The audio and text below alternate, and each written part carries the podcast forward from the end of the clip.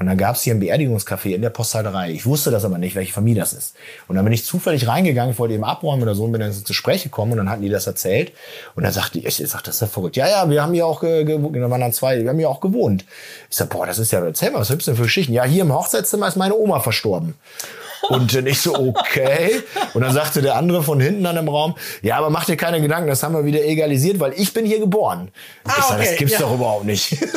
Also in diesem Haus ist, ist so viel Geschichte drin und ähm, es fühlt sich wirklich für uns so an, dass wir jeden Tag wieder, äh, hört sich ein bisschen doof an, aber ich meine es wirklich so, wir sind demütig und dankbar, das machen zu dürfen.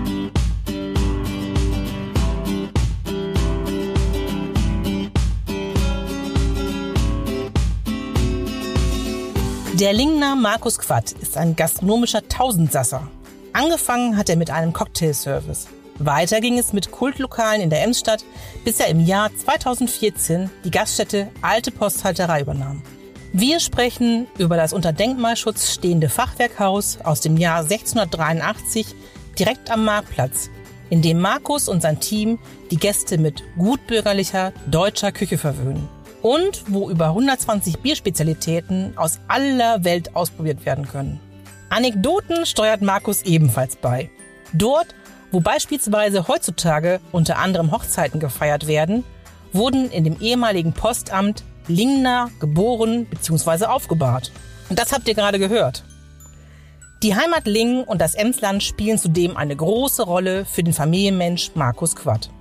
Das gilt für Events wie der Lingner Bierkultur und der größten digitalen Bierprobe der Welt, ebenso wie für Aktionen wie dem Emslandkorb.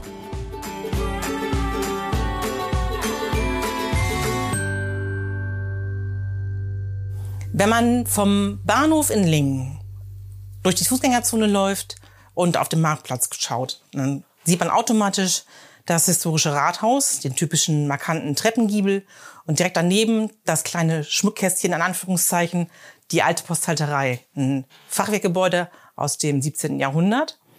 Und das, ähm, was ich nachgeguckt habe, was ich herausgefunden hatte, seit den 80er Jahren erst wird tatsächlich in diesem Gebäude, in dem wir jetzt sitzen, Gastronomie betrieben. Und seit 2014 machst du das, Markus. Damit herzlich willkommen zum Podcast Emsland entspannt. Was hat dich 2014 geritten, in die Posthalterei einzusteigen und äh, den Leuten hier ordentlich einzuschenken? Ja, erst erstmal Hallo auch und ich muss dich direkt verbessern an dieser Stelle, weil das oh. mache nicht ich, sondern das machen wir. Das mache ich ja. mit meiner Mannschaft zusammen. Ja, ähm, ja 2014, ähm, warum ich das übernommen habe, ähm, ja ehrlich gesagt ein bisschen blauäugig und naiv rangegangen. Ich hatte bis 2013 eine andere Gastronomie, das war dann eher ein Club, da war ich auch noch etwas jünger. So, dann bin ich in der Zeit eben beim Papa geworden und wollte was anderes machen und habe dann eine kleine Bar eröffnet, das Butchers hatte das dann ein paar Monate betrieben, ähm, waren gerade froh. Äh, meine Frau war zweite Mal schwanger und wir waren gerade glücklich, dass alles irgendwie lief und es fing an mit der neuen Bar. Und dann kam die Stadt auf mich zu und sagte, Mensch, Markus, die Posthalterei steht das zweite Mal nach einer Insolvenz frei oder leer.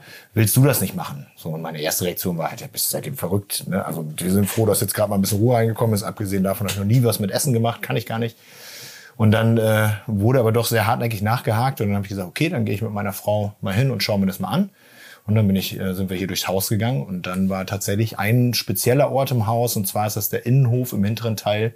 Da stand ich mit meiner Frau und da haben wir uns beide angeguckt, haben gesagt, äh, das müssen wir probieren. Warum ausgerechnet da? Weil ich meine, du hast hier diese, dieses Hochzeitszimmer, es gibt dieses tolle Kaminzimmer, äh, tolle Räume hier mit der Theke da aus Kupfer und so. Warum ausgerechnet der Innenhof? Ja, weil der Innenhof äh, ist für uns halt so ein Ort, ähm, der wird so kein zweites Mal gebaut. Das ist halt so das Haus so drumrum. Das ist so der hintere Teil, wo mal früher der Pferdestall war. Und niemand, äh, glaube ich, auf dieser Welt würde ein Haus in dieser Art und Weise so wieder bauen, weil einfach relativ wenig Leute haben halt Pferde zu Hause aktuell. Ne? Und, und dementsprechend, und das ist einfach so ein Ort, man kann den Ort, ich glaube, man muss wirklich selber mal da gestanden haben. Also das ist auch so unser ja, inoffizieller Geheimtipp. Eigentlich ist es mittlerweile kein Geheimtipp mehr. Das ist so der schönste Teil des Hauses. Ne? Man steht halt draußen, hat aber trotzdem Glasdach über sich. Das haben wir dann äh, direkt, als wir reingegangen sind, nach ein paar Monaten schon anbringen lassen. Und ja, das ist einfach so ein, so ein ich weiß nicht, ich kann es ich kann's gar nicht so richtig formulieren. Kommt mal vorbei, guckt euch das an. ja, das gerne. Ähm, du hast es ja vorhin schon beschrieben. Ähm, Du bist ja ursprünglich, sagen wir mal, kein typischer Gastronom. Du hast, sagen wir mal, ein gastronomisches Gen.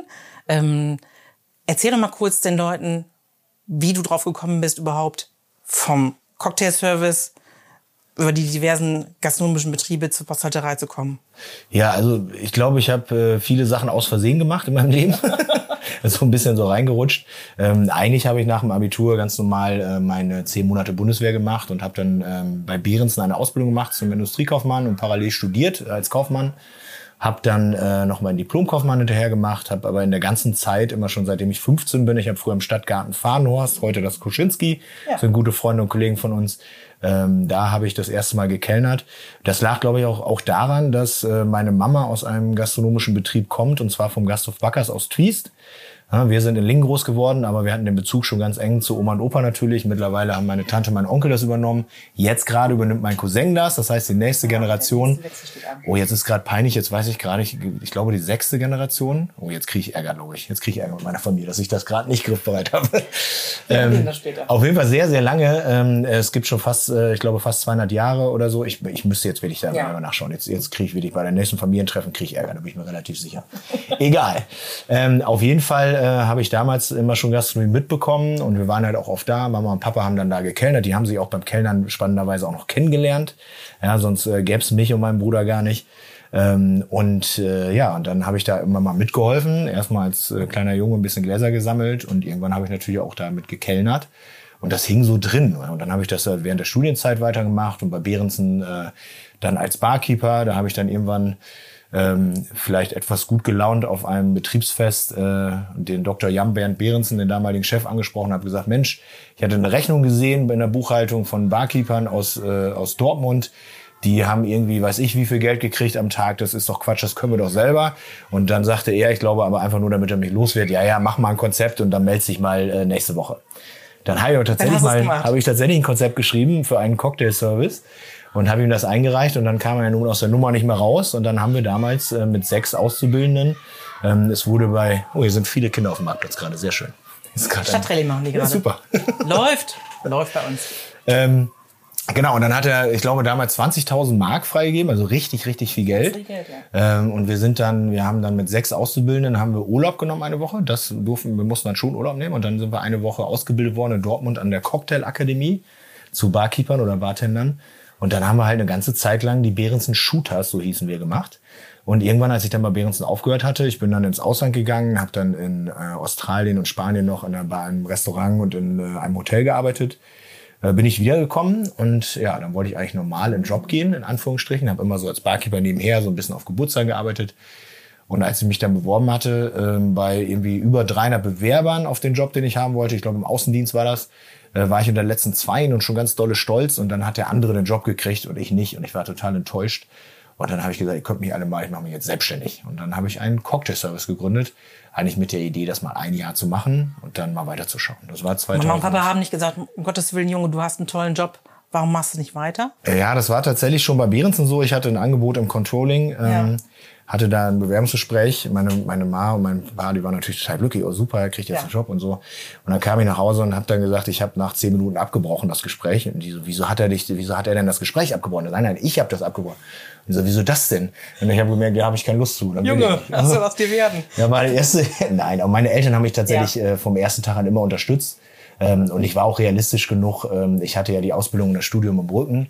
Und äh, ich konnte halt erstmal, war ganz klar, ich probiere das jetzt mal ein Jahr aus und dann gucken wir weiter.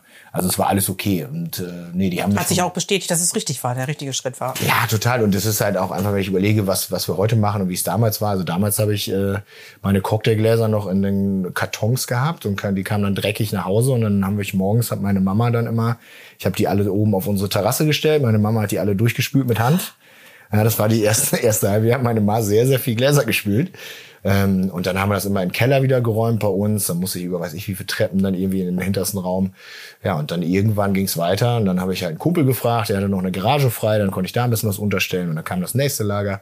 So, und am Ende des Tages haben wir jetzt mittlerweile ein 550 Quadratmeter großes Außenlager äh, wo unser ganzer Kram steht, was wir jetzt mittlerweile für unsere Gastronomien äh, alles äh, nutzen, dann saisonal. Also den, den Service gibt's noch, den Cocktail-Service? Also es gibt den Cocktail-Service, gibt es noch. Ähm, allerdings muss man schon zugeben, die Idee des Cocktail-Service kam Anfang der 2000er Jahre.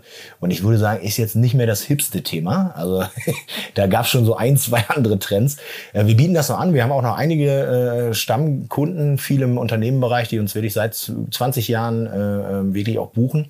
Ähm, es hat sich aber mehr gewandelt. Wir machen jetzt mehr Betriebsfeste, machen wir einiges äh, oder halt auch viel Messeservice. Das heißt, wir gehen mhm. für die Firma Kampmann beispielsweise auf Messe immer nach Frankfurt. Ähm, dann sind wir äh, für ein Dachziegelwerk unterwegs und so weiter. Also alles, wenn jemand sagt, wir wollen mehr als Cola Korn und eine Flasche Bier, ich glaube, dann sind wir wahrscheinlich die richtigen, die mal angefragt werden. Ähm, ja, ist ganz spannend. Also wir machen viele verschiedenste Dinge. Du hast ja unterwegs auch Erfahrungen gesammelt, hast auch mal das Ausland dir äh, angeguckt und da äh, gejobbt. Warum ging es zurück nach Lingen beziehungsweise ins Emsland? Ah, das stand nie zur Diskussion. Also es war immer für mich klar, ich will raus, so oft es geht. Ja. Aber ich will auf jeden Fall, mein, mein Lebensmittelpunkt äh, muss Lingen bleiben. Irgendwie. Nee, das ist, ist Was mein, ist der Grund? Das, also ich mag das Emsland äh, und im Speziellen halt auch wirklich Lingen, weil Lingen hat so für mich die perfekte Größe. Es ist groß genug, dass wir sehr, sehr viel äh, Sachen haben, die wir einfach nutzen können. Man kann ja ganz viele Aktivitäten äh, machen. Man kann in Teilen auch noch so ein bisschen anonym bleiben, wenn man möchte. Andererseits ist es aber so persönlich und äh, so ein Miteinander. Ähm, das würde ich so in einer Großstadt nicht finden. Also ich habe ja des Öfteren mal in größeren Städten mal gewohnt über äh, Zeiten. Aber nein, also Lebensmittelpunkt äh, Amsterdam-Lingen stand nie zur Diskussion, keine Sekunde. Du hast ganz zu Anfang vom Team gesprochen. Wie wichtig ist das Team auch bei der, äh, sagen wir mal, Ideenfindung oder ist das alles, sagen wir mal, dein Werk und du holst dir dann deine Leute dazu? Oh, das wäre toll, wenn ich das jetzt sagen würde. Ne? Alles Ja, mein, genau, alles nein, meins. ist totaler Quatsch. Also, nein. Das Team ist äh, wirklich das mit Abstand Wichtigste, was ist. Also äh, ganz am Anfang waren es wirklich Freunde, die so ein bisschen mit unterstützt haben, geholfen haben. Ähm, mittlerweile sind wir ein Riesenteam. Wir haben in unseren drei Gastronomien und unserem mobilen Service jetzt äh, mittlerweile sieben Auszubildende aktuell ähm, und weitere, jetzt muss ich selber mal eben nachzählen, 17 Vollzeitangestellte. Äh, plus nochmal je nach Jahreszeit so um die 30 Aushilfen. Ähm, und die Ideenfindung, also es ist schon öfters so, dass diese Momente gibt, äh, wo viele aus meinem Team bei einer Teambesprechung dann den Kopf schütteln, wenn ich nämlich wieder komme mit, ich hätte da mal eine Idee. Aber sehr, sehr viele Ideen sind nicht von mir und äh, mindestens die Ausarbeitung der Idee, die ist immer gemeinsam. Das heißt, ich komme schon mit verrückten Sachen um die Ecke, aber da muss man auch ganz ehrlich sein, also von 100 Ideen, die ich habe, kann man 99 eigentlich auch getrost in den Mülleimer schmeißen. Wirken da Gäste mittlerweile auch mit? Stammgäste? Ja, sehr, sehr. Dass sie sagen, ach, es wäre doch schön, wenn und dann geht's los? Ja, es gibt so zwei Richtungen. Also es gibt ja. einmal diese Richtung, dass äh, Impulse kommen wirklich von den Gästen. Ähm, es gibt aber auch, äh, was ich mittlerweile wirklich viel mache, wenn ich neue Sachen habe, dann äh, nehme ich mir mal so zwei, drei, vier liebgewonnene Stammgäste. Ne? Das geht schon fast ins Freundschaftliche rein, würde ich sagen. Äh, und erzähle einfach mal so, reißt dann die Ideen an und äh, dann kommt ganz, ganz viel Feedback. Ne? Und die sagen, ja, und wenn das ist ganz gut, aber mach das doch mal so und, und daraus bildet sich dann nachher was und am Ende des Tages, und deswegen liebe ich diesen Job Gastronomie so, äh, wir haben morgens eine Idee, nachmittags arbeiten wir die aus und nächsten Tag geht's los. Und das ist halt so cool. Wir sind einfach flexibel und am Ende des Tages ausprobieren. Schlimmste, was passieren kann, klappt nicht. Ja gut, und deswegen sind immer viele, die sagen, Mensch, das ist ja toll, wenn ich so bei, bei Instagram oder woanders gucke, was sie alles so macht. Dann sage ich, ja, vergesst aber nicht, wir posten auch nur die Sachen, die super funktionieren.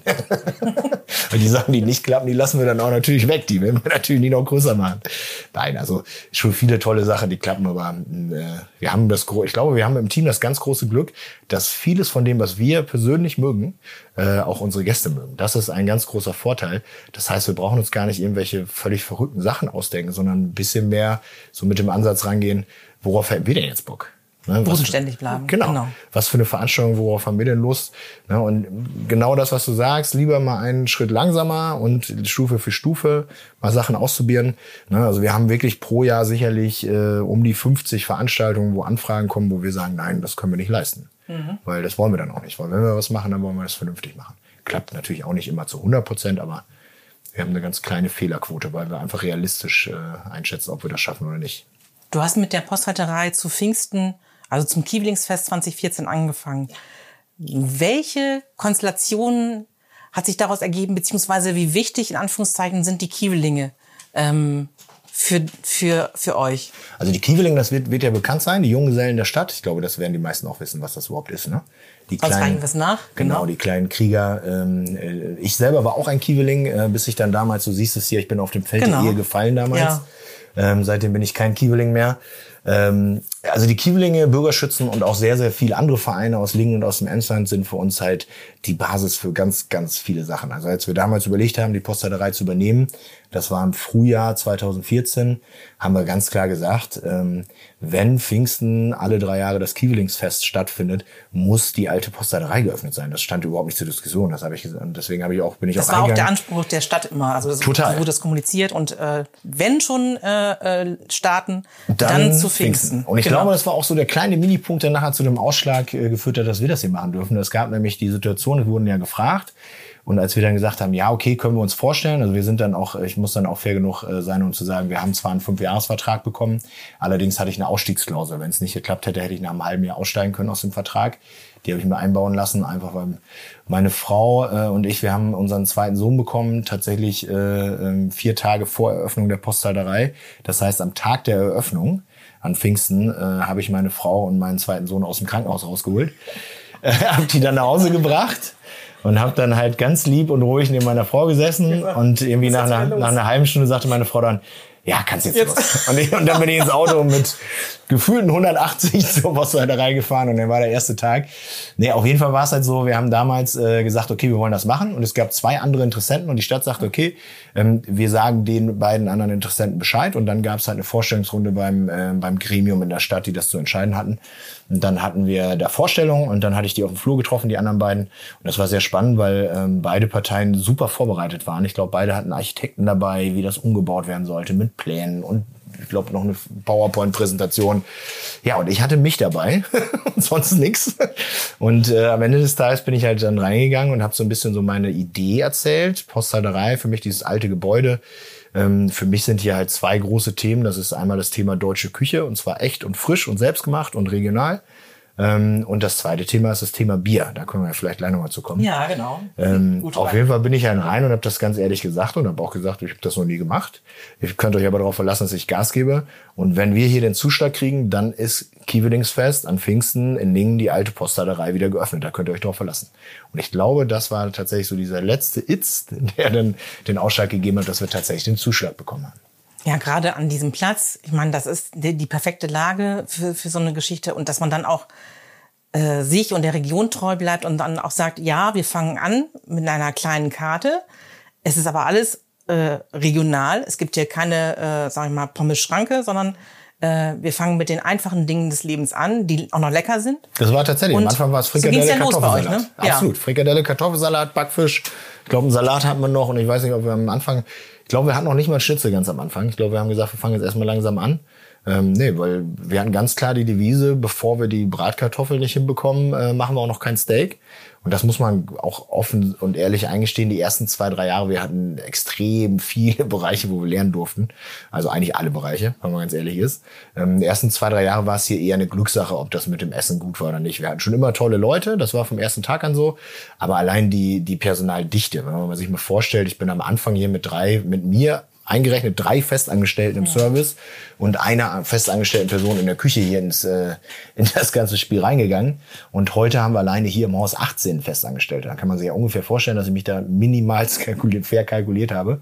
Ähm, und das war ja auch eine Entwicklung. Tut, ja, das schon. Also es war natürlich im ersten Jahr noch nicht so viel und los ihr habt, wie heute. Äh, es geschafft, auch dann gleich auch die äh, Gäste einzubeziehen. Also ich kann mich daran erinnern, dass ihr auch dann gleich euch auf die äh, sozialen Medien so ein bisschen auch äh, gestürzt habt und das auch dankend angenommen habt und mitgenommen habt und zum Beispiel gefragt habt, so, Habt ihr irgendwo alte Rezepte, die man kochen kann? Ja, da kannst du äh, noch dran erinnern. Ja. Schon fast zehn Jahre ja. her. genau.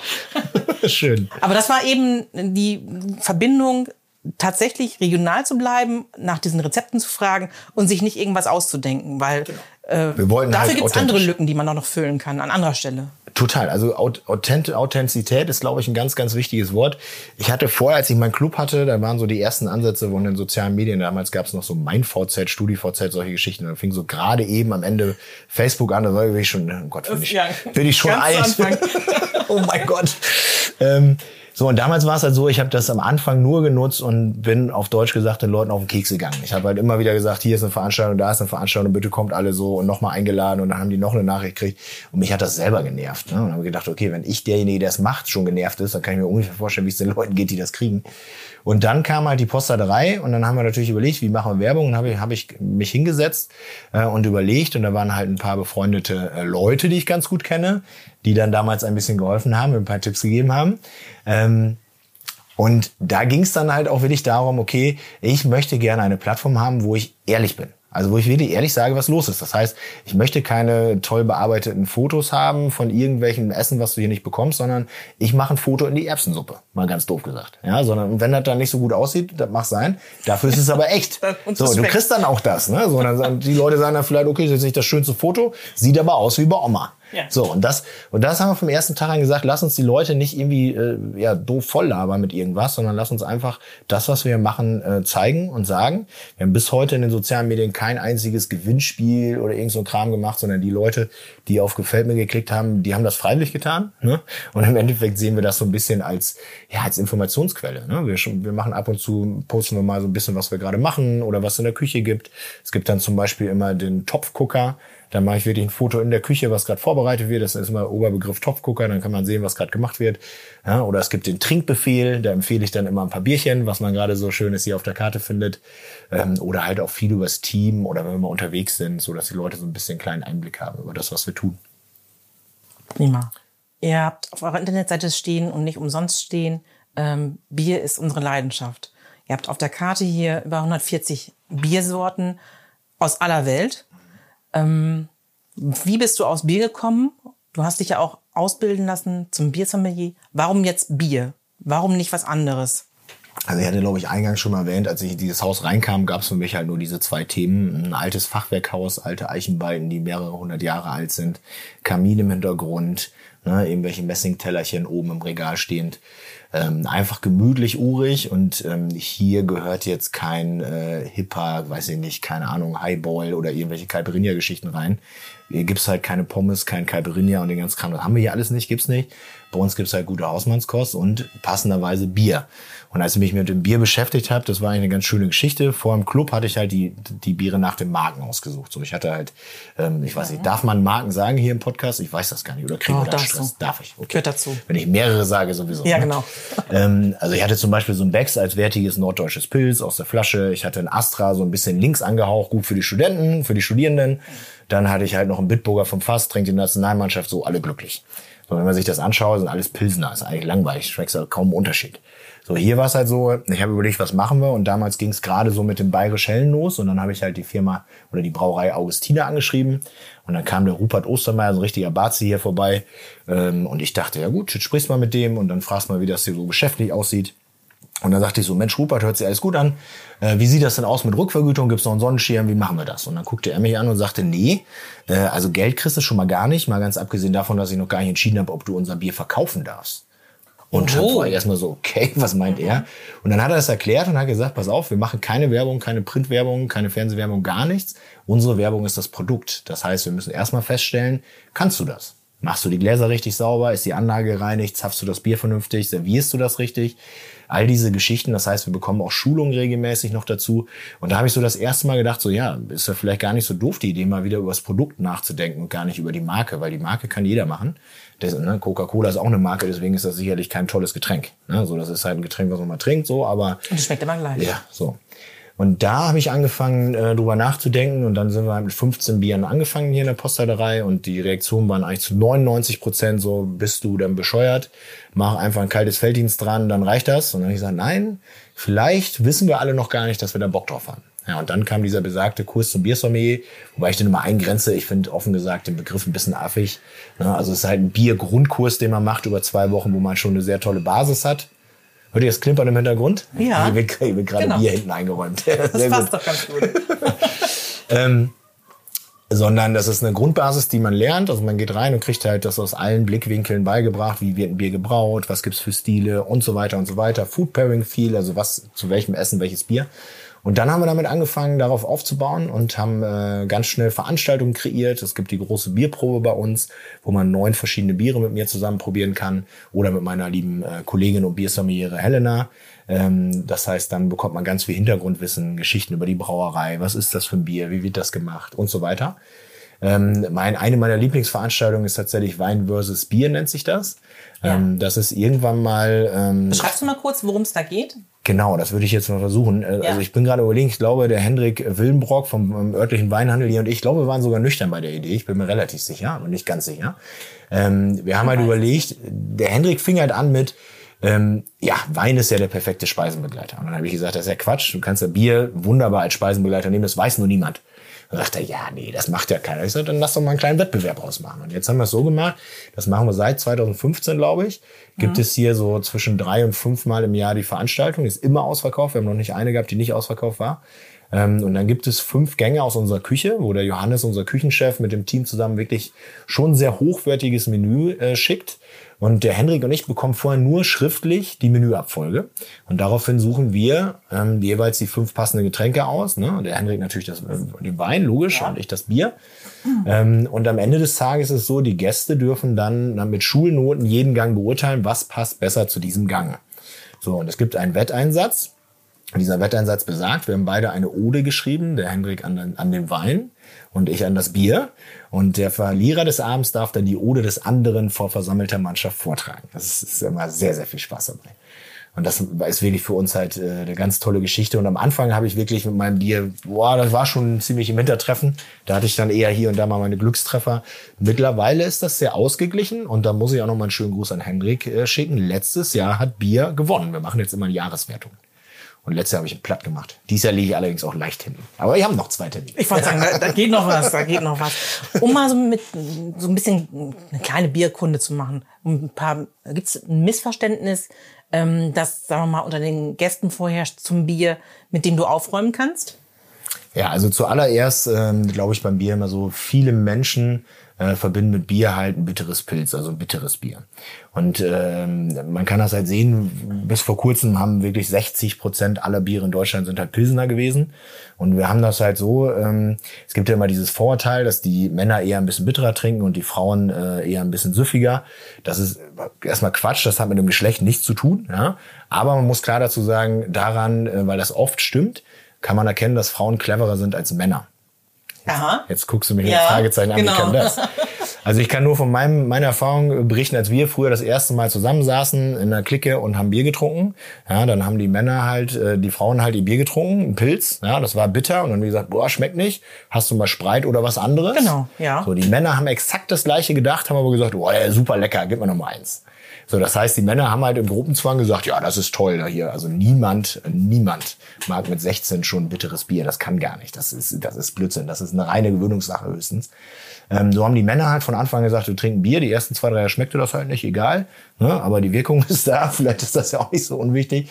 Und die Frauen sind, kommen dann oft halt später zum Bier. Ähm, und die sind dann eher in die Weinrichtung rein und ähm, kommen gar nicht mehr so auf die Idee, ein Bier zu trinken. Und wenn man mal schaut, es gibt über 200 verschiedene Bierstile. Es gibt Biere in alle Fruchtrichtungen. Es gibt Schokoladenbiere. Man kann ganz süffige Biere haben mit einer leichten Zitrusnote. Ähm, und zu jeder Situation als Aperitivbier. Es gibt Dessertbiere, die wirklich dann nach kräftiger dunkler Schokolade oder Kaffee schmecken. Man kann für alle Lebenslagen, also man könnte theoretisch von morgens bis abends in jeder Situation ein Bierchen trinken, was ich aber nicht empfehlen kann an der Stelle. Man sollte das schon dann ausgesuchte Momente dafür nutzen. Und gibt es ein Bier, das du von Anfang an auf der Karte hast und das sich bis heute als, sagen wir mal, heimlicher Favorit durchzieht? Das Oder ist das so ein Wechselspiel? Also es ist schon viel äh, Jahreszeitbedingt, was man isst, äh, welche Situation man hat und so weiter. Aber es gibt schon tatsächlich ein Bier, was hier bei uns die jährlichen Zuwachsraten hat vom ersten Tag an. Und das ist von der Brauerei Riegel aus Augsburg, das Kellerbier. Ähm, das ist tatsächlich ein Bier. Jeder, der es mal getrunken hat, wird es mindestens ein paar Mal im Jahr bei uns bestellen, weil das einfach unschlagbar tolles Bier ist, weil ja. es einfach eine also hat eine, also wenig bittere, hat eine leichte fruchtige Note von der Hefe, ganz entspannt zu trinken. Also in Amerika würde man sagen, hat eine hohe Drinkability. Wir haben jetzt äh, überlegt, wie man das im Deutschen äh, sagen kann und wir haben jetzt vor in der Corona-Zeit ein bisschen digitale Bierproben gehabt und da haben wir einen Begriff dann äh, festgesetzt. Wenn man ein Bier hat mit hoher Drinkability, dann würde man in Deutschland sagen, das ist ein Bier mit wenig Trinkwiderstand. ja, das, das man sich merken. Finde ich sehr Auf jeden Fall, genau. Ähm, apropos Corona. Corona hat uns ja äh, alle unlängst beschäftigt und gerade in der Gastronomie äh, ging man ja durch so ein gefühlt tiefes Tal, äh, das auch irgendwie gar nicht enden wollte. Ähm, ihr wart aber trotzdem umtriebig und habt diese Zeit äh, genutzt und, zu, sagen wir mal, aus etwas Schlechtem auch etwas Gutes gemacht. Digitale Bierprobe war eine Sache darunter. Genau, also das war in Lingen tatsächlich ganz toll. Das habe ich aber auch mitbekommen, dass es viel auch in anderen Städten im Emsland so war. Zuallererst war es so, dass wir Gastronomen und Gastronomen in Lingen uns wirklich gefunden haben. Wir haben dann, ähm, wie haben wir das noch genannt? Lingen lokal lecker. Genau, also irgendwie sowas war es. Auf jeden Fall sind wir gemeinsam aufgetreten, haben versucht, uns gegenseitig zu helfen. Und wir hatten das große Glück, dass wir eine Idee hatten. Und zwar hatte ich ja schon mal erzählt, wir haben große Bierproben normalerweise ja. vor Ort. Die fiel dann aus, weil wir nicht mehr durften. Und dann hat uns jemand angeschrieben und gesagt, Mensch, ich hätte eigentlich diese Probe gehabt, kann ich die Biere nicht abholen? Und du schaltest dich dann am Wochenende, wenn wir das trinken wollen, mal eben per, per Zoom ein äh, oder per Skype und erklärst uns die Biere. So, und ich war gerade, als ich diese E-Mail gelesen habe, war ich gerade auf dem Sprung in mein Auto zur ersten, ähm, zum ersten Krisenmeeting mit meiner Mannschaft und äh, dann habe ich so überlegt, so, naja, wenn ich das für fünf Leute mache, dann können wir das ja vielleicht auch zusammen für auch 30 oder 40 Leute vielleicht machen. Dann kriegen wir zumindest das Bierlager mal einmal leer, bevor nachher Biere schlecht werden. Dann haben wir das hier besprochen. Das war ein Dienstag. Da haben wir morgens äh, die Idee besprochen. Dann habe ich halt einen guten Freund von mir, den Andi, angerufen, äh, habe gefragt, wie sieht's aus? Kannst du das technisch umsetzen? Und dann hatte ich einen, äh, den Raffi, der bei mir im Team ist, und guter Freund, gefragt, so du, wenn wir da vorne, wenn ich da vorne sitze und quatsche, also mir alleine hört niemand zu, hast du Lust mitzumachen so, ne? Ähm, und dann waren halt äh, Sebi und Tara, noch zwei weitere, die im Hintergrund dann so die Kommentare gemacht haben. Ja, und dann haben wir ein kleines Video gemacht an diesem besagten Dienstag ähm, und haben gesagt, Leute, wir packen euch jetzt eine Kiste mit irgendwie acht Bieren zusammen. Könnt ihr hier in der Postaderei abholen und kaufen. Und am Samstag gehen wir dann bei Facebook und Instagram live und dann könnt ihr euch das angucken und zusammen mit uns Bier trinken. Und das hat eingeschlagen wie nix. Verrückt. Also wir hatten, ich glaube, 30 oder 40 Pakete haben wir, haben wir gemacht, weil wir auch so viel Bier natürlich jetzt vorher nicht eingekauft hatten die waren, ich glaube, am gleichen Tag noch weg. Und dann haben wir gesagt, na gut, dann müssen wir neue Pakete packen. Dann haben wir halt ähnliche Bierstile zumindest reingepackt. Ja. Dann hatten wir die auch nicht mehr. Und dann haben wir gesagt, komm, das wird jeder verstehen. Hauptsache sind gute Biere drin, irgendwann reingepackt. Also am Ende des Tages, erste Bierprobe, jeder hatte andere Biere. Also es war kaum jemand, der die gleichen hatte. Und dann ist das gewachsen und gewachsen und gewachsen. Wir sind dann, äh, haben dann direkt die Woche drauf, weil so viel Anfragen von außerhalb kamen, habe ich einen Bekannten angerufen, der uns einen Online-Shop aufgesetzt hat habe einen anderen Freund in Hamburg angerufen, der einen Versandhandel hat, ob er mir Kartons schicken kann. Und dann sind wir mit Versand angefangen. Und dann haben wir äh, das geschafft, tatsächlich im April, glaube ich, 2020 die größte Bierprobe der Welt zu machen. Mit äh, über 2000 Teilnehmenden. Ähm, Im Guinness-Buch stand eine Vor-Ort-Bierprobe mit 1300 Leuten in London. Äh, die haben wir dann mal tatsächlich geknackt. Leicht übertrumpft. Genau. Verrückt. Also ganz, ganz verrückt, was da passiert ist. Ich habe mal aufgeschrieben, ihr habt ja auch im Jahr 2020 den sogenannten Mutmacherpreis bekommen. Der Leaders Club Deutschland hat euch ausgezeichnet und es geht darum, ähm, es ist ein Preis für Menschen mit ähm, Ideen, die ähm, der Branche mal, ein paar Impulse auch mitgeben. Ähm, und du hast, ich muss es mal einmal lesen, in der Kategorie gewonnen, äh, unternehmerische Leistungen im Umgang mit der Krise. Was bedeutet dir die Auszeichnung oder euch, dem Team? Genau, gut, dass du es hinterher sagst, das ist mir ganz ja, wichtig. Ne? Das genau. ist tatsächlich ein Gemeinschaftsding. Ja, also das bedeutete uns tatsächlich sehr viel. Schon alleine, wenn man mal schaut, es gab noch drei andere Kategorien. Eine davon ging, glaube ich, nach Berlin, eine ging nach Frankfurt und einer hat, glaube ich, Tim Melzer bekommen. Ja. Den haben wir ja auch schon mal gehört. Genau. Und die vierte, und das hat wirklich original niemand dran geglaubt, ging dann nach Lingen ins Emsland. Ähm, nee, das war für uns war das eine Riesenauszeichnung. Einfach, äh, weil es natürlich neben dem ganzen Spaß, den wir hatten mit dieser tollen Idee, war es halt schon eine sehr, sehr anstrengende Zeit für alle Beteiligten. Ähm, und äh, das war für uns natürlich ein Riesenglück. Und witzigerweise haben wir ähm, neben einem kleinen Preisgeld, was wir dann im Team verfeiert haben, später irgendwann natürlich, haben wir noch zusätzlich 100 Flaschen Wein bekommen. Das war natürlich ein super Preis für die digitale Bierprobe. also es war wirklich, es, es ergab wirklich ein Ganzes und äh, nee, für uns war es schon äh, toll, einfach auch so ein bisschen Feedback zu bekommen. Halt, halt auch von, ich sage jetzt mal in Anführungsstrichen, den Großen, ne? also wirklich der Gastro-Szene. Wir haben dann später, sind wir noch beim, äh, beim FIS Award ähm, noch erwähnt worden, das ist halt FIS, äh, ist ein großes Gastro-Magazin. Also tatsächlich ist äh, Lingen mal ganz kurz ganz mhm. klein, auf der Gastrolandkarte Deutschlands aufgeploppt. Und das war für uns natürlich schon eine ganz tolle Bestätigung, gerade für die Mannschaft, was, weil, wenn man überlegt, was dahinter stand, wir haben in dieser Zeit fast eine Viertelmillion Flaschen Bier verkauft. Und wenn man überlegt, jede dieser Flaschen haben wir in der Hand gehabt. Das heißt, entweder haben wir ein Paket gemacht und haben das hier in der Postadrei ausgegeben oder in einen Karton, den wir vorher falten mussten, reingesteckt und verschickt. Also da steckte schon sehr, sehr viel Arbeit drin. Und äh, wenn man dann überlegt, dass die Köchin oder der Koch, der sonst am Herd steht, ja. ähm, acht Stunden am Stück Kartons faltet, dann kann man sich ungefähr vorstellen, dass das äh, schwierig ist. Aber wir haben es halt geschafft, dass wir wirklich im Schnitt ähm, alle Mitarbeitenden zu 80 Prozent bezahlen konnten. Ähm, wir mussten also ganz wenig Kurzarbeitergeld annehmen und ähm, wir haben im Internet eine Trinkgeldfunktion eingebaut. Das heißt, man konnte beim Kaufen der Pakete den, dem Team ein, ein Bier ausgeben, quasi virtuell. Und dadurch konnten unsere Leute halt auch äh, fast die Hälfte von ihrem Trinkgeld noch machen. Und das hat uns natürlich alles äh, ganz okay, immer noch mit einem blauen Auge, aber ganz ja. okay durch die Hat es ein bisschen leichter gemacht sozusagen. Bisschen leichter war es. Genau. Ja. War denn die, ähm, das Bierkarussell, war das auch so eine Corona-Ersatzgeschichte oder ähm, eine neue Idee, sagen wir mal, äh, mit Blick auf äh, die eigentliche Bierkultur? Also eigentlich ist das in erster Linie entstanden, weil ich mich ein bisschen geärgert habe. Das sage ich ganz ehrlich. Wir machen Warum ja immer, geärgert? Also wir machen ja seit 2015 immer am 1. September Wochenende, vielleicht erstmal zur Erklärung, die Lingner Bierkultur. Genau. Das ist ja ein Bierfest hier in Ling, wo wir Brauereien aus äh, Europa, ähm, hauptsächlich Deutschland einladen und dann kann man da quasi hinkommen und kann mit einem Glas, was man vorher erwärmen sollte, ähm, 01 oder 03 probieren. So, das erstmal vielleicht vorweg. Und wir wollten dann in diesem besagten Corona-Jahr 2020, wollten wir das auch machen, hatten dann äh, beim äh, Landkreis äh, ein äh, Konzept abgegeben, wo halt genau drin stand, mit Abstand und wie wir das machen wollen, eingezäunte Reihe nach reinlassen. Und äh, da gab es halt eine Person dann in der Verwaltung, die dann aus heutiger Sicht wahrscheinlich auch mit Recht, das weiß ich nicht, gesagt hat, das geht so nicht. So, und da kam halt dann die Antwort, ähm, äh, die Gäste dürfen sich nicht so viel bewegen, ne, die, sonst kommen die halt in Kontakt. Und dann haben wir gesagt, naja, aber das ist ja der Schlüssel der, der Bierkultur ist ja, dass man in Kontakt tritt mit den Brauerinnen und Brauern. Ne, da muss man da ja hingehen. Und dann habe ich halt aufgelegt, als er das abgesagt hat und dann gesagt, boah, ich, das kann so nicht. Und dann habe ich, hab ich dann gesagt, okay, wir ändern das. Dann lassen wir halt nicht die Gäste zu den Brauern gehen, sondern wir lassen die Brauer zu den Gästen gehen. Also habe ich ein neues Konzept gestrickt mit meinem Team und dann haben wir gesagt, wir setzen die Leute äh, alle hin sternförmig quasi um dem großen Baum auf dem Platz. Und dann gab es vier Biergartenbereiche, wo jeweils 75 Leute waren. Und wir haben in der Mitte quasi so eine Art Karussell, wo wir rollbare Europaletten gebaut haben, wo die, wo die ganzen Zapfanlagen drauf standen. Ja. Und so war das halt so. Jeder Biergartenbereich hat eine Farbe bekommen. Also als, als Beispiel, du saßt jetzt in dem Biergartenbereich rot. Ja, und dann hast du in der ersten Session, so haben wir das genannt, hast du dann vor dir vier Brauereien gehabt und du hast eine Bestellliste von Bieren gehabt. Diese vier konntest du bestellen bei dem Kellner oder der Kellnerin und dann wurde dir dieses Bier gebracht. Eine Dreiviertelstunde lang konntest du diese Biere alle probieren.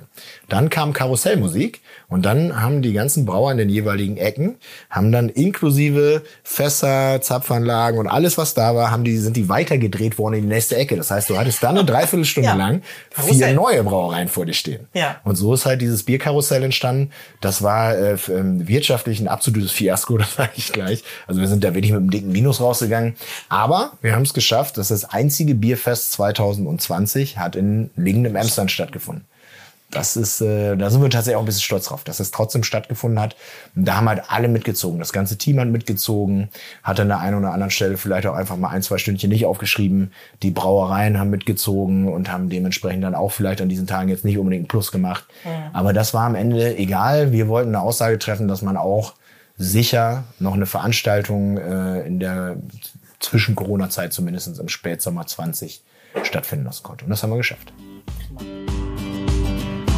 Kurze Pause und ein kleiner Hinweis. Abonniert uns direkt auf eurer Lieblingsplattform, damit ihr zukünftig keine Folge verpasst. Alle Infos über die Ferienregion Emsland findet ihr auf unserer Internetseite emsland.com. Folgt uns gerne bei Instagram unter Emsland Touristik oder bei Facebook unter Emsland.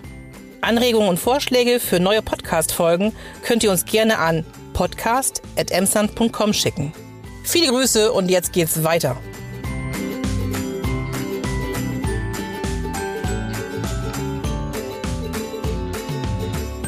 Jetzt mal weg von Corona. Corona liegt jetzt ja, hinter uns, Haken genau. Dran. Haken dran.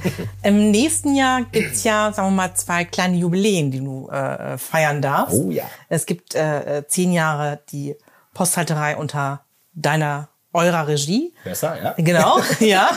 Ich lerne, ja. ich lerne. Und es gibt ähm, zehn Jahre die ähm, Bierkultur. Mhm. Habt ihr euch da schon ein bisschen was überlegt? Kannst du schon irgendwas ja, verraten. das ist tatsächlich so, dass ich jetzt das erste Mal da wahrscheinlich dann öffentlich auch drüber rede. Ich habe keine Ahnung, wie viele Leute hören diesen Podcast so. Sind das, äh, naja, lassen wir uns überraschen. Ganz, ganz Lassen wir uns viele, überraschen. Ganz, ganz viele.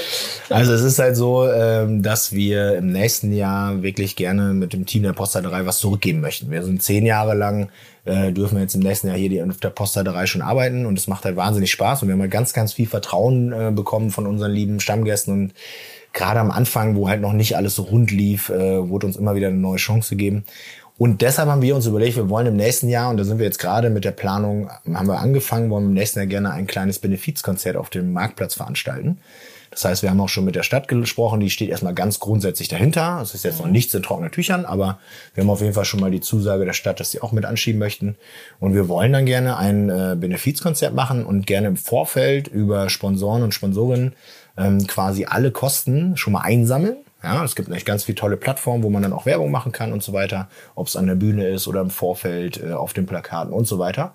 Ähm, und würden dann an dem Tag selber die ganzen Getränkewagen mit äh, Menschen der Stadt bestücken. Das heißt, äh, vom Bürgermeister, aber auch wirklich äh, ganz normale Leute, die sonst irgendwo im Büro sitzen, ja, oder die Dame, die beim Friseur sonst Haare schneidet, mhm. ähm, möchte ich gerne ähm, die Buden besetzen. Es gibt kein Geld, das so viel sage ich gleich schon, weil wir sammeln. Und wir wollen dann 100 Prozent dieser, nein, wir wollen dann 100 Prozent äh, dieser Veranstaltung einem guten Zweck zukommen lassen. Da sind wir jetzt noch am Schauen. Es werden mehrere ähm, Sachen sein, wofür gespendet wird, aber der Oberbegriff wird auf jeden Fall Kinder sein. Wir wollen gerne äh, verschiedene äh, Sachen, wo auch Kinder mit eingebunden sind, ähm, wollen wir gerne anschieben. Das ist so der Gedanke. Das ist für die Post und bei der Bierkultur könnte ich mir vorstellen, aber da bin ich noch nicht so weit, dass ich mit Ordnungsamt und Co. besprochen habe, deswegen nur Ideen. Das, das ähm, liegt ja gerade erst hinter euch. Genau, da wollte ich sagen, die neunte haben wir ja gerade erst hinter uns. Ähm, ich möchte gerne vielleicht an dem Donnerstag vorher schon ein kleines Live-Konzert auf dem äh, Universitätsplatz stattfinden lassen. Aber da muss man ganz klar sagen, da muss ich jetzt auch erstmal mit den Nachbarn sprechen und mit dem Ordnungsamt, äh, ob das überhaupt umsetzbar ist, äh, wie wir das machen. Aber das ist so eine Idee erstmal, die im Raum steht. Und da müssen wir mal schauen. Ich denke, wenn wir uns da an vernünftige Zeiten halten und wir da nicht bis nachts um drei feiern, dann müsste das eigentlich auch gehen. Hoffe ich doch. Und der Platz ist prima geeignet. Das kleine Wohnzimmer. Also ja, der Platz ist großartig, aber ich bin bei ja. solchen Sachen immer erstmal ein bisschen Natürlich. vorsichtig, weil wenn ich da wohnen würde, dann würde ich auch nicht wollen, dass da äh, andauernd was ist. Aber ich sag mal, wenn das alle zehn Jahre nochmal einen Tag genau. bis 10, 11 Uhr ein bisschen Musik ist, ich glaube, da kriegen wir bestimmt hin. Wir sitzen hier, wir sitzen hier im äh, Obergeschoss der Posthalterei und sind umgeben von Gläsern und Emslandtüten. Ja. Was hat es mit diesen Tüten auf sich, Markus? Ach, die ganze Geschichte mit der Postladerei, es hat sich vom, vom ersten Tag an, haben sie einfach Dinge aufgetan, die gar nicht so wie, es gab nie so ein strategisches Ziel oder einen Plan. Ich hatte am Anfang, als ich hier war, habe ich halt gemerkt, es waren ganz viele Leute hier, die mir auch Geschichten erzählt haben. Es waren ab und zu mal Leute da, die ähm, eigene Produkte hatten, so Manufakturen und gesagt haben, hey, ich habe hier einen Honig, wolltest du mal gucken so. Und dann habe ich gesagt, das ist ja spannend, dann lass uns doch mal einen Stammtisch machen. Und dann haben wir am Anfang einen Stammtisch gegründet, ähm, der nannte sich äh, Ems, ähm, Stammtisch der emsländischen Genüsse, so haben wir es spaßeshalber genannt. Und dann haben wir also ganz viele Leute gehabt, die einen machen Honig, die nächsten machen Marmelade, der wieder nächste macht Saft und so weiter oder eine Backmischung. Und dann haben wir gesagt, komm, dann lass uns doch daraus einen Emsland Korb machen. Das heißt, wir haben einen Korb genommen und die liebe Caro vom, vom Kräuterhof ähm, hat dann äh, was Schönes schon mal zusammengebaut äh, und ja, den gibt's ja. bis heute jetzt seit neun Jahren schon. Gibt's halt beim Hof Krone Raue in Klusat Brahma, ne? dann eben bei Caro im Kräuterhof. Das ist ja quasi direkt an der Grenze von äh, von Lingen äh, Geste und eben bei uns hier in der alten Postleiterei. Und im letzten Jahr kamen ganz viele Anfragen, könnt ihr das auch verschicken? Und dann kam mir halt diese Idee, zu sagen, ja, pass auf, dann machen wir eine Emstern-Tüte. Und so ein bisschen der Ansatz war, ähm, ich weiß nicht, ob du dich noch daran erinnerst, früher im Kiosk gab es auch so für eine Mark so eine Wundertüte. Da war ja. noch so ein kleiner Papierflieger drin und so ein Kram. Und, und das, ist, ist genau. genau. Und das genauso ähnlich ist das. Das heißt, ihr müsst euch vorstellen, das ist eine schöne große braune Tüte, ähm, so ein bisschen wie so ein Futtersack, so doppelwandig. Ähm, und dann wird oben ist ein Schildchen drauf, steht die Emstern-Tüte. Auf der Rückseite ist bewusst was freigelassen. Da kann man dann noch mal einen Gruß oder einen Geburtstagsgruß draufschreiben. Und dann ist das halt zugenäht äh, mit einem schönen, ähm, ja, wie sagt man das, mit einem Garn. Und so kann man quasi diese Tüte dann auch verschicken im Zweifelsfalle oder man kann die halt gut transportieren, weil bei den Körben, die sind wunderschön, aber man kann die natürlich jetzt nicht in den Koffer packen und mit nach Amerika fliegen. Das ja. ist schwierig, weil dann hast du das alles in Einzelteilen. Und in diesen Tüten ist immer dasselbe drin oder kann ich sagen, ich hätte gerne das und das? Also bei uns ist es so, dass wir ähm, jetzt zur Weihnachtszeit wird es das auch wieder geben, drei verschiedene Tütenvarianten anbieten, weil wir einfach, ja. wir können es halt nicht abwickeln, dass wir sagen, okay, sucht euch was aus und dann machen wir euch das. Das schaffen wir personell auch gar nicht, logistisch ja. einfach super schwierig. Ja. Deswegen haben wir im letzten Jahr, das werden wir dieses Jahr auch wieder so machen, es gibt eine deftige Tüte, es gibt eine süße Tüte und es gibt eine bunte Tüte, ne, so dass man halt äh, sich selbst so ein bisschen aussuchen kann, wo es hingehen soll. Ne? Und was jetzt ganz neu ist, es gibt jetzt auch eine Tüte Bier. Ja, das heißt, die gleiche Tüte mit einem anderen Etikett, da steht dann drauf Tüte Bier und da sind dann sechs verschiedene Bierchen drin und dann kannst du eine kleine Wundertüte Bier verschenken. Das auch, kommt auch sehr, sehr gut an bei den Leuten. Ganz das spannend. Das glaube ich. Wir sitzen hier am Marktplatz und äh, da finden ja auch gelegentlich äh, Feste statt. Es wird auch ordentlich gefeiert. Äh, unter anderem gibt's ähm, seit einigen Jahren, meine ich, den Zapfenstreich. Genau, zweite Mal war das dieses Jahr. Ja. ja. Also alles, was zweimal ist in Lingen, ist bei uns Tradition. Ja. Also ab sofort ist das, das Tradition. Gesetz, genau. Ja, ja. Beschreib mal, um was es beim Zapfenstreich geht. Ah, das war tatsächlich ausnahmsweise meine Idee, die tatsächlich von mir kam. Ich hatte schon vor, vor ewigen Zeiten, hatte ich immer mal die Idee, das wäre doch so lustig, wenn wir Gastronomen und Gastronomen einfach mal zusammen was machen. So, und da kommt man relativ schnell drauf, was, was wir alle, uns alle vereint ist, dass wir eine Zapfanlage haben. Wir werden alle eine Zapfanlage haben, wo wir ein Bierchen zapfen, so. Und dann äh, ein nicht ernst gemeinter Wettstreit, um die Wette zu zapfen. Das wäre doch mal spannend. Ähm, und so haben wir äh, dann, äh, habe ich dann quasi dem LWT bei uns, Lingenwirtschaft und Tourismus, diese Idee mal präsentiert und gesagt, Mensch, das wäre doch eine schöne Idee. Ne? Die ganze Geschichte ist auch 100 Prozent guter Zweck. Das heißt, da steckt keinerlei Commerce hinter, sondern wir sammeln da wirklich Geld ein, immer für einen guten Zweck. In diesem Jahr war es die Lingener Tafel. Da sind, wenn ich mich nicht irre, irgendwie um die 5000 Euro hingegangen. Also war richtig spitze. Ähm, und am Ende ist es so, wir haben zwei Sachen, die es in Deutschland quasi nie gibt. Das eine ist halt, dass wir Gastronomen und Gastronomen zusammenstehen und miteinander was machen. Das gibt es in ganz, glaube ich, in ganz, ganz wenigen Orten oder Städten. Das äh, hier ist kaum äh, böser Wettbewerb, sondern im Endeffekt äh, sind wir alle ein Teil der funktionierenden Innenstadt. So sehen wir das. Genau. Überhaupt nicht, ne? sondern jeder hat äh, seine Stärken ähm, und so ergibt das Ganze in der Innenstadt. Ich meine, nicht jeder braucht äh, jeden Tag ein Bierchen trinken. Manchmal möchte man auch mal einen schönen Kaffee trinken oder dies oder das. Da gibt's halt dann auch andere Orte, die toll sind. Ähm, ja, und so haben wir das äh, hergestellt. Das heißt, am Ende ist es so, wir haben ein K.O.-System. Ja, es wird voll gelost. Es gibt dann immer einen tollen Moderator. Ich glaube, vom Radio und Teller hatten wir einen jemand da. Ich habe den Namen aber gar nicht mehr griffbereit. Ähm, und dann wird um die Wette gezapft. Das heißt, am Anfang gibt es 10 Liter Festchen und dann steigert sich das hoch bis auf 50 Liter im Finale. Ähm, oder 30 Liter hatten wir, Entschuldigung. Und dann wird um die Wette gezapft. Das heißt, es gibt feste Regeln. Also es ist nicht nur einfach Hahn auf und voll machen, sondern es gibt erstmal die Grundregel, alles, was daneben geht, wird aufgefangen und jeder Milliliter gibt Strafsekunden. So, damit fängt schon mal an. Dann darf die Tülle, also da, wo man das Bier rauskommt oben, die darf nicht das Bier berühren. Jedes Mal, wenn du das Bier berührst, gibt's Strafsekunden. Du darfst ähm, nicht Biere zusammengießen, gibt Strafsekunden. Gläser dürfen nicht kaputt gehen, gibt Strafsekunden. Und die Biere gehen nur dann raus an die Gäste, wenn das Bier mindestens bis zum Eistrich ist und der Schaum mindestens bis zum Rand. Das heißt, man muss auch sauber zapfen, sonst wird das nicht rausgehen. Unten kommt noch eine Pilsette drum, die muss auch da sein. Und wenn das Bier dann fertig ist, geht das kostenlos an die Gäste raus, die auf dem Marktplatz sind. Also dieses Jahr waren wirklich, äh, es gab Schätzungen von der Stadt von 1500 Leuten auf dem Donnerstagabend. Völlig wahnsinnig. Und es geht kostenlos raus und es stehen aber große Spendenboxen. Das heißt, okay. am Ende bekommst du dein Bier zwar umsonst, wir hoffen aber, dass du das Doppelte bezahlst, was du sonst bezahlst. Natürlich. ne? Natürlich. Und wer kontrolliert? Gibt es eine Jury, ja. die bestimmt wird? Oder? Es gibt eine Jury, die haben wir aus verschiedensten äh, Personen aus der Stadt gewählt. Da sind, ähm, äh, oh, wer war denn alles dabei? Da sind, waren Kieweling dabei, dann waren äh, der Ralf Büring hier von den Stadtwerken war dabei. Also unterschiedlichste Menschen, die Polizeichefin war dabei aus dem Emsland. Lauter Fachleute. Ja, also wirklich Leute, die wissen, worum es geht. Ja, ja. natürlich. Ähm, und da wurde auch durchgezogen. Ähm, nee, und es hat wirklich wahnsinnig Spaß gemacht und wir hatten alle einen ganz tollen Abend, haben äh, gutes Geld eingesammelt und ja, wir wollen das gerne in den nächsten Jahren weiter ausbauen. Also das ist, und wir haben mal gegoogelt im Internet, es gibt deutschlandweit keine einzige Veranstaltung dieser Art. Gibt es nicht. Es gibt keinen Wettzapfen in Deutschland. Ja, also jetzt schon Wenn, im Emsland. Dann, genau, dann im Emsland. dann wollen wir mal diese Tradition äh, fortleben lassen Absolut. und aufrechterhalten. Apropos Tradition, im Jahr 2025 feiert Lingen Geburtstag. Ähm, Juckt dich schon in den Fingern? Gibt es da Ideen, was man machen kann? Ähm, also das ist, glaube ich, von der Stadtseite. Wir haben da jetzt ja. noch nicht miteinander gesprochen, weil das ist natürlich in allererster Linie die Geschichte der Stadt, dass die da es was gibt so eine Festwoche. Genau, aber ich denke schon, da wir ja mitten in der guten Stube der Stadt sind, ja. ähm, gehe ich schon davon aus, dass wir auch vorher nochmal Fenster putzen und nochmal gucken, dass hier alles schick ist. Und äh, wir sind natürlich bereit für alles, was da kommen mag. Ähm, aber wir sind tatsächlich hier die Posta 3, das muss man wirklich sagen, wir haben dieses Haus, als wir vor zehn Jahren hier reingegangen sind, das ist ja Eigentum der Stadt Lingen. Mhm. Ja, das muss man geschichtlich wissen. Dieses Haus sollte mal Ende der 70er abgerissen werden, weil die Tiefgarage hier auf dem Marktplatz gebaut wurde. Und dann haben die Bürgerinnen und Bürger sich in Lingen hier aufbegehrt und gesagt, nix da, das muss bleiben. Und dann hat die Stadt tatsächlich dieses Haus auf Stelzen gebaut. Es gibt so alte Fotos auch auf der Homepage von uns. Das genau, ist ganz spannend. Gesehen, ja. Sieht Kann man aus. sehen, also wenn man jetzt in die Tiefgarage reinfährt und man zieht sich ein Ticket, dann ist man direkt unter der Postleiterei, unter einer Theke von uns. Ich hatte schon überlegt, ob man da vielleicht so einen Schlauch nach unten, aber lassen wir das. Anderes Thema. ähm, auf jeden Fall, was ich sagen wollte, ist halt, dieses Haus hat wirklich sehr lange gelitten. Also es wurde sehr, sehr lange nichts mehr gemacht. Es war wirklich Renovierungsstau da. Und ähm, da muss ich wirklich auch nochmal ein ganz großes Lob an die Stadt geben. Wir sind jetzt gemeinsam seit zehn Jahren dabei, wirklich peu à peu hier dieses Haus wieder auf Vordermann zu bringen. Wir haben natürlich erstmal im Hygienebereich gearbeitet.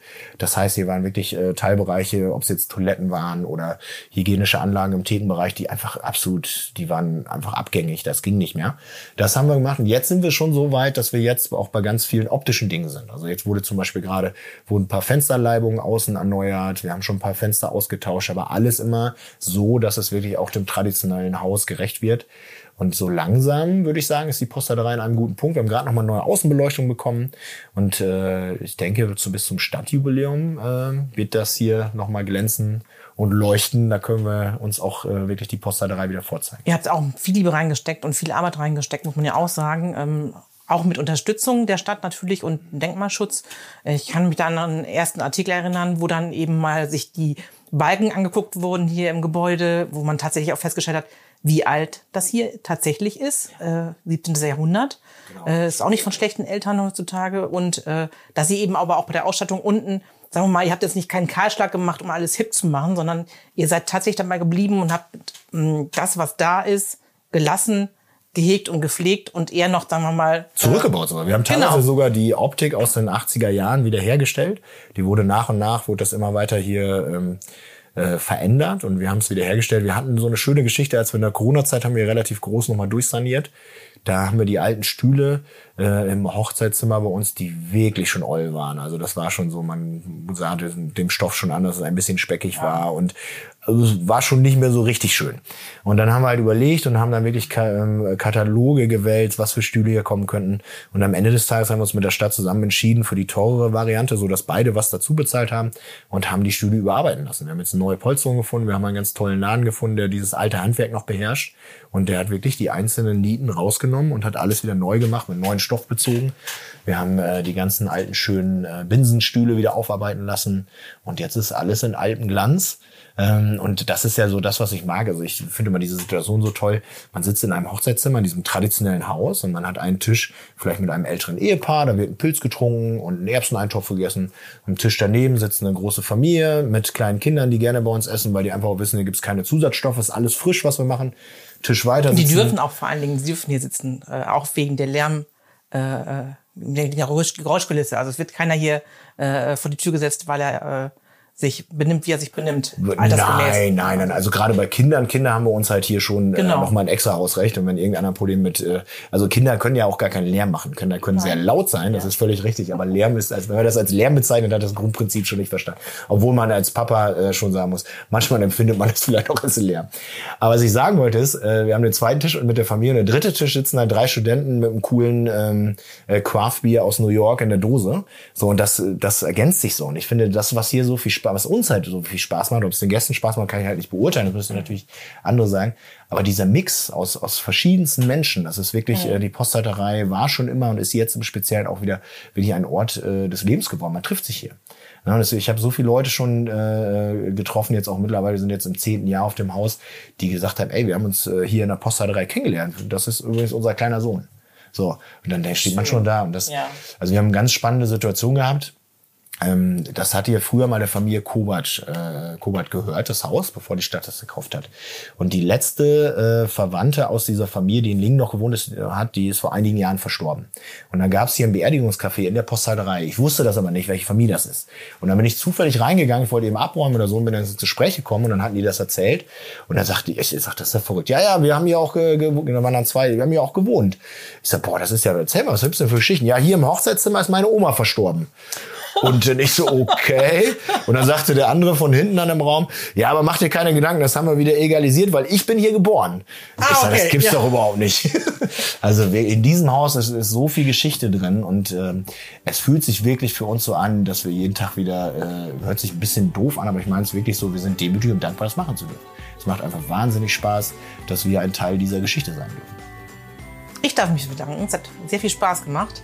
Und äh, wir haben ein neues Kapitel geschrieben, eine neue Geschichte geschrieben und ich sage vielen Dank, dass wir uns hier treffen durften. Ja, sehr, sehr gerne. Immer herzlich willkommen. Alle Termine und Aktionen von Markus und seinem Team findet ihr auf der Internetseite www.posthalterei-lingen.de. Dort könnt ihr euch in einer Bildgalerie durch die Geschichte der alten Posthalterei klicken und im Shop Bierspezialitäten und emsländische Leckereien nach Hause bestellen.